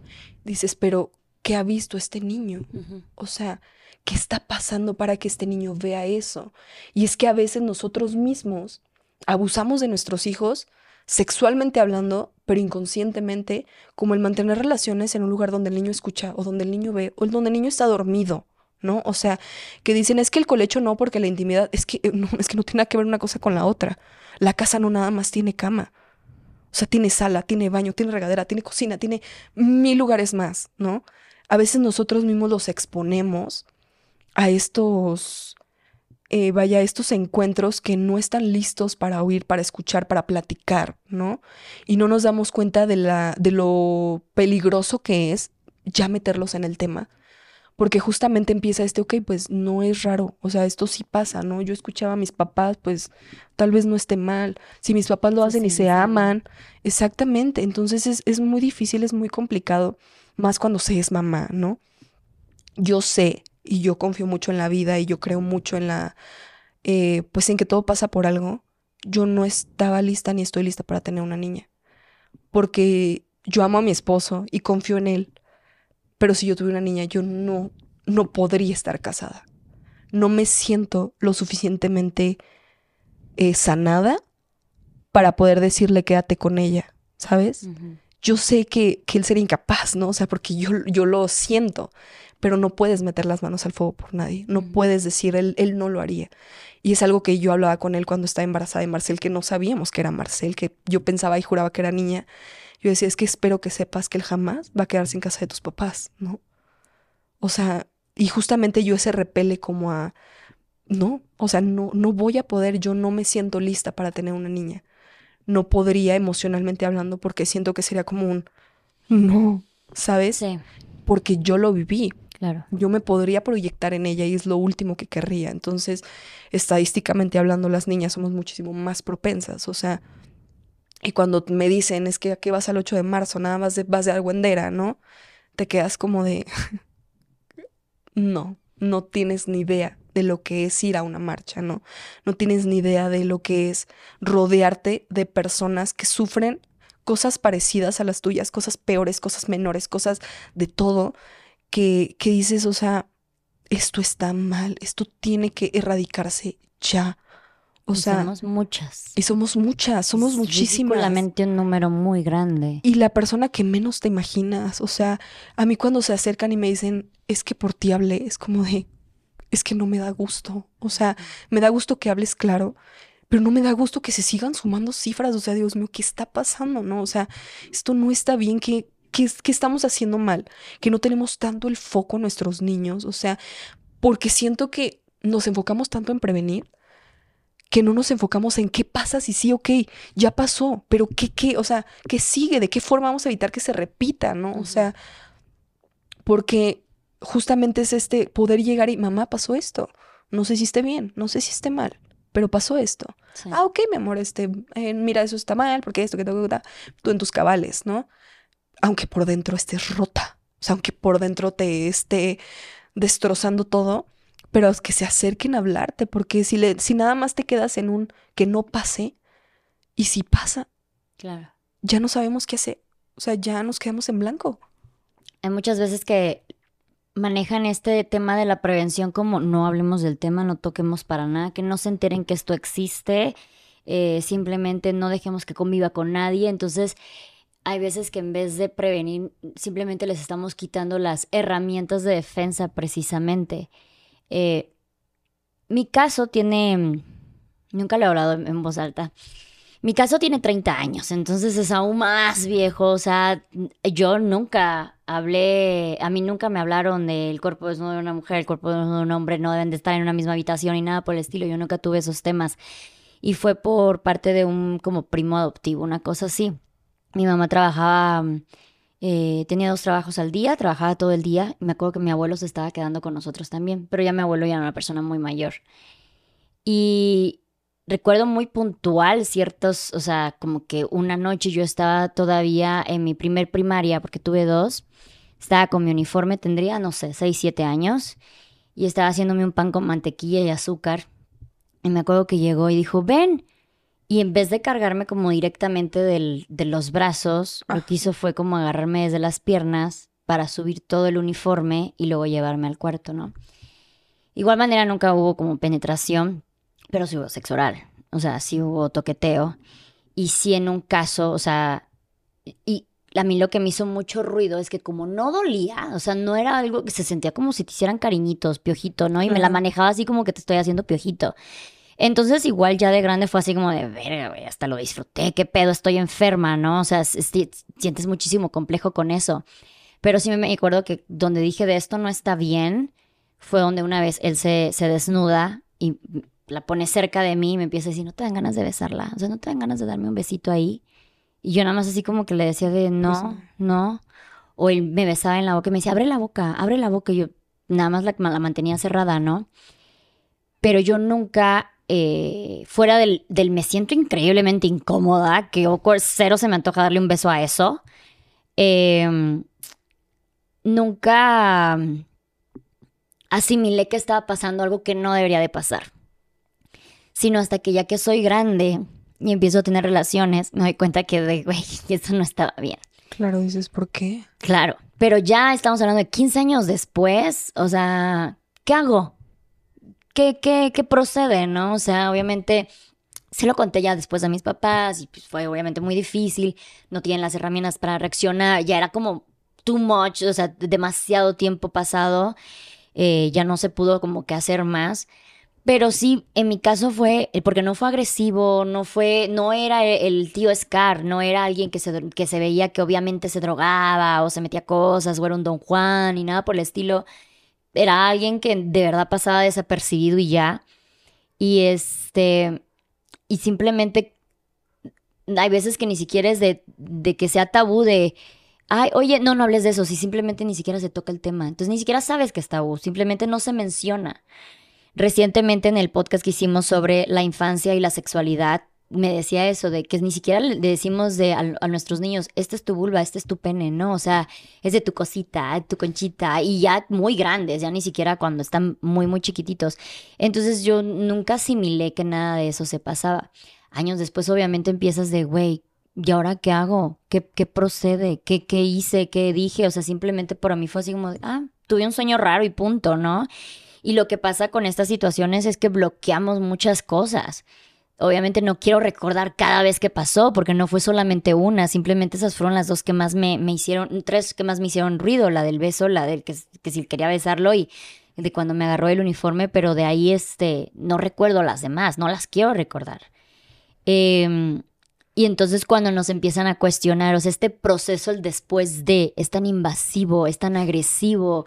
Si estamos hablando de alguien infante, o sea, es, es jugar con su cabeza y es literal, eh, tiene todo el, el propósito de hacerte quedar como mentiroso. Claro. Porque yo fuera del uniforme y el pan con mantequilla y azúcar que me hacía, no recuerdo nada más. No, Claro. no recuerdo qué, qué llevaba vestida, Y ni es que justo qué día son era. detalles muy chicos, o sea, son detalles muy chicos que dices, o sea, recuerdo esto, pero hay- tu mente bloquea esos recuerdos porque dices que esto no nos trae nada bueno. O sea, no tenemos que tener esto presente. Claro. Entonces, bueno, parte de la prevención justamente es constantemente decirles a nuestros hijos de en el momento que te sientas incómodo de lo que sea, me lo dices. Eh, yo creo que tu mamá, eh, por cierto lado, estuvo genial de que ella dijo, vamos a la guerra con todo, ¿no? Simplemente, eh, sí lo veíamos en el podcast que, que les digo de, eh, de ser bien cabrón reaccionar como madre a que tus hijos te digan eso. Entonces es como, como dices, güey, así por dentro estés ardiendo, tú con calma, porque el hecho de que ella, pues obviamente, me imagino, para ella también le, Claro, vo- le- sí. le voló la cabeza, le cambió la vida, eh, pues en ese momento, pues obviamente fue aún más agresivo para ti toda la situación. Entonces ser muy fuertes como padres en el momento que pasen eso y que nuestros hijos nos digan esas cosas, eh, tomar ahora sí que la fuerza de no sobre reaccionar sobre nuestras criaturas, ¿no? Porque es un momento muy delicado, es un momento que ni siquiera entienden si está bien o está mal o qué procede, entonces si nosotros reaccionamos así ya directamente, pues puede que puede ser el significado de que se cierren y ya no te vuelvan a contar nada más. Eh, yo nuevamente pienso en ese momento, yo no tenía las herramientas, mi mamá no tenía las herramientas, el mundo no tenía las herramientas, no se hablaba de esto en ningún lado. Entonces, cuando a mí ya me toca de adulta, siento mucha vergüenza. Mm, Es primera vez que lo digo en voz alta, mm, más, más que nada en medios, porque te da pena. Y muchos de estos casos es de que, güey, qué pena decir que un familiar mío me abusó, ¿no? Es como que siempre como mamás hablamos de la infancia, no, no, no, pues que puede pasar, puede pasar, pero cuando te pasa te llenas de vergüenza y dices, no, mejor no hablo y nada más digo, sí, sí puede pasar, ¿no? O sea, y sabes qué es lo peor cuando, por ejemplo, mi mamá le contó a todos, toda mi familia sabe, y no por mi voz. Entonces, al, al, fin, al fin de semana siguiente que yo entro en la casa, fue como. Yo, yo sentí que todos me visualizaron. O sea, entré y todos fue como que. "Ah", y no me fue la vez más terrible que me sentí porque sentí que todos me desnudaban con la mirada. Sentí que todos me proyectaban en el momento, ¿no? O sea, porque literalmente los citó para contárselos, ¿no? Entonces yo voy entrando y fue como, y veo, veo a mi abuelo, o sea, mi abuelo tratando de ser fuerte, ¿no? Como ese, ¿tienes hambre, hija? Así, o sea, con el nudo en la garganta y yo, sí. Pero yo, o sea, yo veía la cara de todos, ¿sabes? o sea, así como que, como cuando entra alguien nuevo a la escuela, así como, ¿sabes? O sea, para mí fue tan invasivo ese, una, yo no quería hablar. Y dos, ahora siento que todos me ven así, ¿no? Me pasó por mucho tiempo que yo hablaba y sentía que todos me veían, o sea, como que se imaginaban el momento y me di cuenta que así es cuando le cuando empecé a tener todos estos flashbacks que me contacta la otra sobrina, que le empecé a contar a mi esposo porque para mí fue como de, o sea, puedo o sea, puedo apoyarme en ti. Y él fue como de no, o sea, stop, ¿no? Porque yo sentí que él empezaba a visualizar, porque de que yo empecé con esos flashbacks, no te miento, o sea, empezaba yo así como que, ay, no tienes ganas y así, y él era como que, como que estamos cansados, ¿no? Como que no hemos dormido, entonces yo empecé a sentir como ese, o sea, sí me estás viendo, sí me están viendo, o sea, las personas te ven, ¿no? O sea, te empiezan a visualizar como de, ay, cuando tenías ocho, cuando esto, o sea, vuelves a re- revictimizarte. Ento- entonces exactamente te quedas como de, o sea, yo cuando pasó todo esto que yo iba a reabrir mi demanda justamente por esto, porque dije, no, o sea, ¿de qué lo vamos a meter? Porque la chava me había dicho que sí quería demandar. Le dije, te apoyo. En lo que sea que ocupes, te apoyo, ¿no? O sea, déjame ir por la copia de mi expediente, déjame esto. O sea, yo ya me veía ahí. Pero pues obviamente esto es un desgaste. O sea, esa semana yo me sentía desconectada de todo. O sea, era un sobrepensar, era llorar, era esto. Y yo veía que mi esposo nada más se quedaba como de, no, entiendo qué está pasando. Y yo tengo el recuerdo de haberme acercado y decirle, ¿puedes o no? Porque si no, para yo ir con mi mamá, porque yo sé que mi mamá puede con esto, ¿sabes? Yo sé que mamá puede con esto conmigo, o sea, puede lidiar conmigo y dime si no puede, si me voy una semana con mamá. Porque yo era despertarme en la madrugada llorando otra vez, o de que me metí a bañar y yo le decía, voy a ponerle seguro. Nosotros cuando nos bañamos no ponemos seguros, en mi casa el seguro no, no existe en nuestros baños de mi esposo y mío, ¿no? De hecho, ni siquiera tenemos puerta en el baño de nuestro cuarto. O sea, la entrada del vestidor luego, luego es directa al baño. Entonces, yo en, en ese tiempo que en esa casa sí fue como le voy a poner pues, seguro al baño. ¿Por qué? Y yo, porque sí, no, o sea, porque no quiero que me veas. O sea, empecé como ese.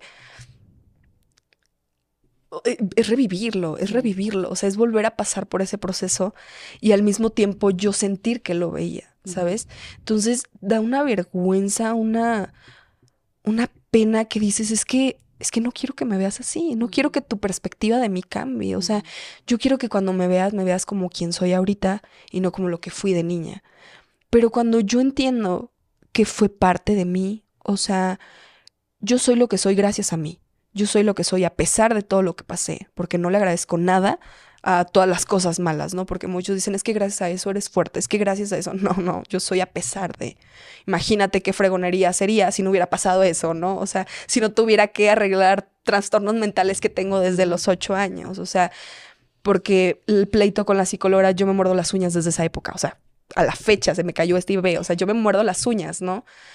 Y la psicóloga de ellos era como, se la sigue mordiendo. Eso no, la- no era lo que lo afectaba, porque se la sigue mordiendo. Y yo era ese, es que, ¿cómo te explico? Tengo 24 años, no pasó hace, pasó hace 12 años, hace no sé cuánto es, 24 menos 8. Pero digo, o sea, aún así no, no he podido controlar el hábito, ¿sabes? O sea, me ha traído tantas repercusiones, me ha traído tanto desgaste emocional, físico, justamente esta sobreprotección que yo hubiera tenido con una niña, eh, esta protección que tengo con mis hijos, que vaya, es un poquito más light, ¿no? porque tal vez no me proyecto en ellos. O sea, tal vez yo para ellos es como que un poquito más fácil de que se queden con sus abuelos, que se queden con mamá, que se queden con mi abuela, que se queden con, o sea, para mí me es muy sencillo. O sea, es como que, ok, confío en ustedes y así, pero si tú me dijeras a tu hija, déjala con tu abuelo, con su papá, o sea, fui muy lastimada por los hombres cercanos a mí. La única persona, el único hombre que me mantuvo con esperanza en los hombres fue mi abuelo. O sea, y mi abuelo en cuanto yo nací cambió su perspectiva a una perspectiva feminista. O sea, y tú puedes, y tú sola, y tú, tú, y los hombres al lado, ¿no? O sea, tú, o sea, empezó como a, a enfocarse en, en realmente criarme, o sea, en realmente hacerme crecer, hacerme valer por mí misma, quitarme la mentalidad que, por ejemplo, se suele traer de que es que el hombre es el que provee, que el hombre no, hija, tú tu casa, tú tu carro, ¿cuál que él, nombre? Tú, o sea, tú haz tus cosas, ¿no? Y si las hace él, que sea tu nombre. O sea, siempre él era como que muy, tienes que salir adelante tú sin depender de, de, nadie más. Pero yo creo que si no hubiera sido por él, de verdad, mi fe en los hombres estaría en el suelo. O sea, no hubiera, yo creo que jamás tenido novio, o sea, me hubiera encerrado en una burbuja muy cañona de, de que si de por sí me era muy difícil convivir con hombres, o sea, y es que realmente justo como dices, te vas dando cuenta de más abusos que sufriste que yo, me, te puedo enumerar al menos otras cuatro personas, ¿no? Que digo, ok, como no dolía, como no, o sea, yo me sentí incómoda, pero era como un, ok, bueno, al menos tú no me estás amenazando, Sí. oye, al menos tú no me estás golpeando, oye, ¿sabes? O sea, Sí. Y, y ya es cuando dices, bueno, pero es que de todas maneras, ¿de qué me va a servir hablar? O sea, no, no tengo cómo demostrarles qué pasó. Entonces dices, ok, pues tal vez no es tan grave. No, no, o sea, no dolió, no es tan grave. Entonces, yo que tenía el ejemplo, pues el que más marcó mi vida, pues era como que, ok, esto es lo importante, ¿no? Esto es lo que sí me está doliendo, sí me está amenazando, esto sí me está causando conflicto. Y para lo otro, yo era como que, ok, esto pues puedo soportarlo. O sea, Eso es, eso, perdón que te interrumpa, pero eso es algo bien importante porque eso lo vemos en diferentes tipos de violencia. Si no te pego, no es para tanto, ¿no? Si no te violo, no es para tanto. Entonces, eh, me decía esta chica de prevención de hay muchas maneras de abusar, como tú lo decías, abusar también es, abusar de, tus, de los pequeños también es tener relaciones cerca de ellos o que te vean o cositas así, ¿sabes? Hay muchas maneras de, de- abuso directo e indirecto, físico o no físico. Entonces, si empezamos a dejarles en claro de que también eso, aunque no haya sido agresivo, aunque no haya sido cochino, aunque no haya sido pervertido, eh, te hace sentir incómodo, eso también me lo cuentas, ¿no? Porque yo crecí con este, a mí nadie me hizo daño, ¿sabes? O nadie me, me jaloneó ni nada por el estilo, nadie me obligó por nada por el estilo. Entonces, como que yo dije de, güey, no es big deal, esto no, no tiene importancia, no tiene ningún, ninguna importancia hasta que después entendí de, güey, es que esas no son las únicas maneras de abuso. Y eso es bien importante que lo reiteremos con nuestros pequeños desde antes de que hablen, o sea, de ya decirles desde chiquititos, esto no, esto no, esto no, y con confianza ven a decírmelo, porque no esperemos a que, a que tu pequeño, tu pequeña venga desgarrado, ensangrentado, eh, de diferentes formas, eh, a decirte que tiene un abuso, ¿no? Claro, y fíjate que eso que tocas, el tema del consentimiento desde bebés es tan importante. O sea, a veces nos dicen exageradas de que, o sea, ¿le pides permiso para cambiarle el pañal? No, no le pido permiso, le aviso. Porque así le estoy dando a entender que yo nada, no puedo llegar y tac, tac, tac, tac. O sea, no. Oye, te voy a cambiar el pañal, vamos a ponerte esto, vamos a hacer el otro, tu bracito, tac, tac, tac. No le estoy pidiendo permiso, pero de alguna forma me está dando su consentimiento porque está siendo avisado, ¿no? O sea, entiende que no nada más alguien puede llegar y lastimar. O llegar y, por ejemplo, no sé, imagínate que estás comiendo bien a gusto y llega alguien con una toallita y te hace todo así, ¿no? Te quedas como de, oye, ¿qué pasó? O sea, espérate. ¿Cuál es la diferencia de hoy te voy a limpiar aquí porque está sucio? Pues hasta pones la carita, ¿no? Así como que, ah, límpiame. O sea, y si nosotros desde chiquitos, aparte de decirle el nombre de, de- de las partes, es tan importante porque eh, hubo un caso de una niña que se acerca con su maestra y le dice, es que mi tío lame mi galletita. Y pues la maestra fue como de, pues compra otra. O dile a mamá que te compré otra. Y ahí, Claro. y la niña estaba buscando ayuda. La niña trató de contar un abuso, ¿no? Wow. Y, y es tan difícil eh, o sea, detectar estos abusos cuando pones nombres así, o sea, es que el pajarito, ¿cuál pajarito? Eso no es un pájaro, es un pene, o sea, y es tan importante porque al reconocer ya es como que, ¿qué tocó? O sea, ¿qué, qué pasó? ¿Sabes? Es una parte de tu cuerpo. Y es, o sea, y se habla tal cual como el brazo y se habla tal cual como la oreja, o sea, no está penado decir, ay, el brazo, ay, no vayas a decir brazo, mejor dile, no sé, o sea, ¿sabes? Entonces, si desde chiquitos les enseñamos que su cuerpo vaya, tiene valor, que su cuerpo tiene que ser respetado, que su cuerpo, vaya, que ellos tienen decisión sobre su cuerpo, les enseñamos todo, o sea, todo. Yo siento que influye mucho esta, el ser criado de forma con golpes, el ser criado de forma con miedo, porque actúas por miedo. Yo siento que si tal vez tú ahorita llegas y le dices a mi hijo, no sé, lo lastimas y le dices, es que si le dices a tu mamá le voy a hacer daño, va a ser como de, ok, mamá me dijo que le tengo que decir, ok, mamá, me dijeron que te van a hacer daño porque, ¿sabes? O sea, cuando digo que las cosas que puedo cambiar, las cosas que puedo evitar, si ya pasó, todavía las cosas que se pueden evitar, porque si pasa una vez, pasa más. Si la ve fácil una vez, la ve fácil para cualquier vez. O sea, si esa vez mi, abuelo hubiera llegado más rápido, si tal vez hubiera tardado menos en bajarse del carro que en lo que agarra los viles, que en lo que agarra esto, o sea, tal vez lo hubiera visto. Digo, no sé si hubiera cambiado porque yo siento que ella era consciente. Yo siento que se escuchaba por Dios, o sea, yo siento que había forma, ¿no? Simplemente, oye, si ella es la que hace el que hacer y entra a su cuarto y ve envolturas de condones ahí, pues te quedas como de en qué momento metes mujeres, ¿no? Porque mi abuela, eso sí, mujeres jamás mete, o sea, entonces te quedas como de, oye, ¿por qué hay un condón usado ahí? Exactamente, o sea, tal vez te quedas un poquito más de, de darte cuenta y también como papá no cegarte en mi hijo no lo haría. Mi hijo es perfecto, ¿no? ¿Cómo crees es que es incapaz? No podemos meter las manos al fuego por nadie, por nadie. O sea, yo no puedo decirte fulanito es incapaz, porque lo conozco, porque a mí me decían lo mismo de él. Lo conozco, sigue siendo hijo de alguien, sigue siendo hermano de alguien, y no por eso significa que no lo va a ser, ¿no? O sea, siento que es muy importante también como el no cegarnos como papás, y yo siempre lo he dicho, o sea, no necesito pruebas para creerle a mi hijo, porque uno, los niños no tienen la capacidad de mentir sobre ese tema. No tienen la capacidad de elaborar porque no conocen la profundidad de la sexualidad. Un niño de ocho años no sabe que si inventa eso, ni siquiera sabe que tiene que inventar, ¿sabes? No es como que se le ocurra, pero no sabe las consecuencias que tendría. Entonces, un niño no puede, para empezar, formular una mentira de esa magnitud. Y, ni aunque algún papá le diga, oye, tienes que decir esto, porque tarde o temprano la mentira se cae. Y más con un niño.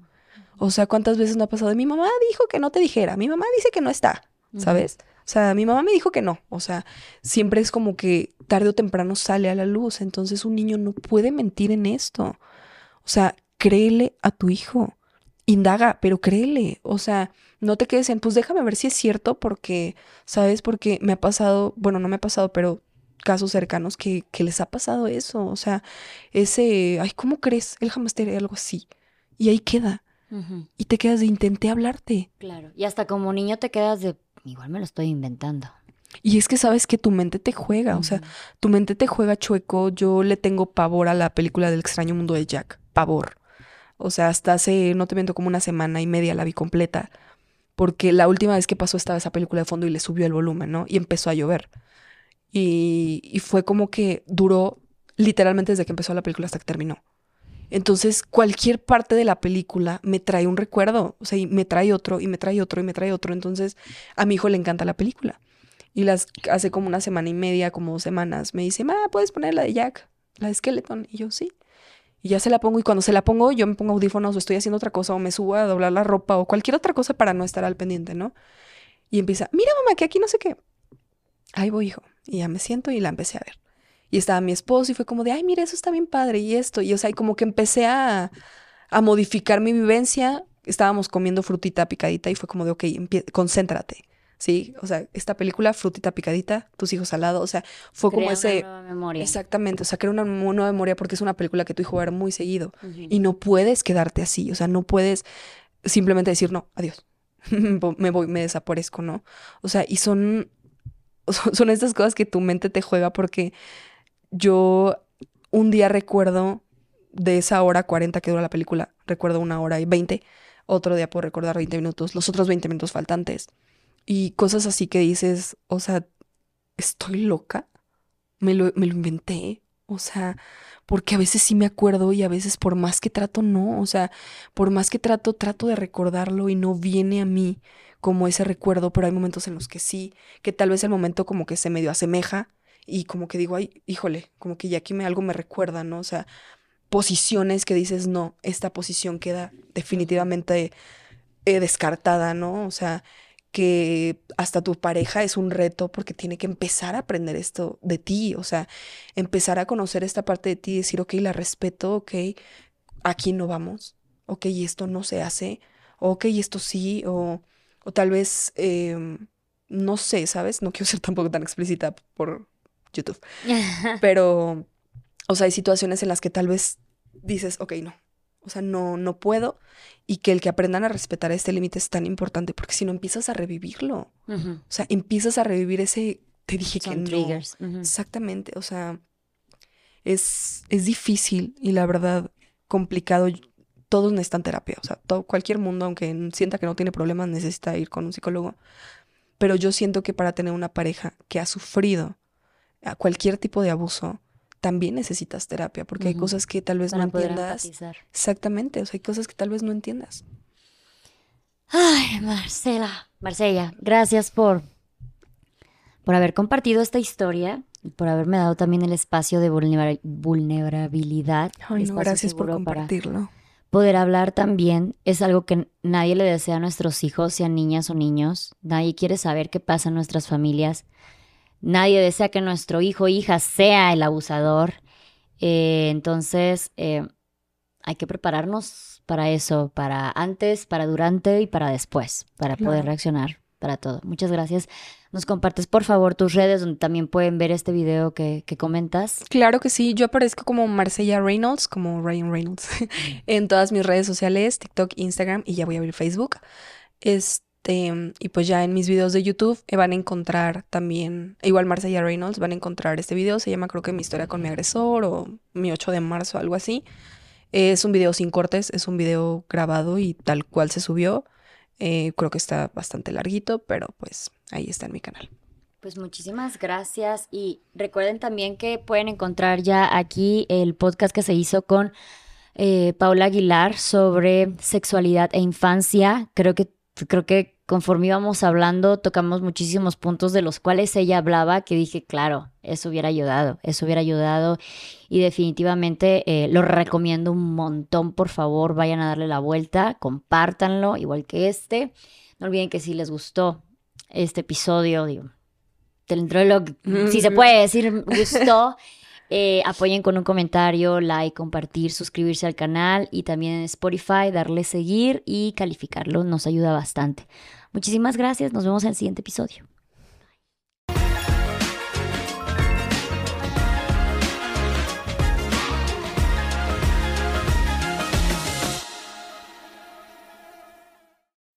When you need mealtime inspiration, it's worth shopping Kroger, where you'll find over 30,000 mouthwatering choices that excite your inner foodie. And no matter what tasty choice you make, you'll enjoy our everyday low prices, plus extra ways to save, like digital coupons worth over $600 each week. You can also save up to $1 off per gallon at the pump with fuel points. More savings and more inspiring flavors make shopping Kroger worth it every time. Kroger, fresh for everyone. Fuel restrictions apply. Step into the world of power, loyalty, and luck. I'm gonna make him an offer he can't refuse. With family, cannolis, and spins mean everything. Now, you wanna get mixed up in the family business. Introducing The Godfather at Choppacasino.com. Test your luck in the shadowy world of The Godfather slot. Someday, I will call upon you to do a service for me. Play The Godfather, now at Choppacasino.com. Welcome to the family. No purchase necessary. VGW Group. Void where prohibited by law. 18 plus. Terms and conditions apply.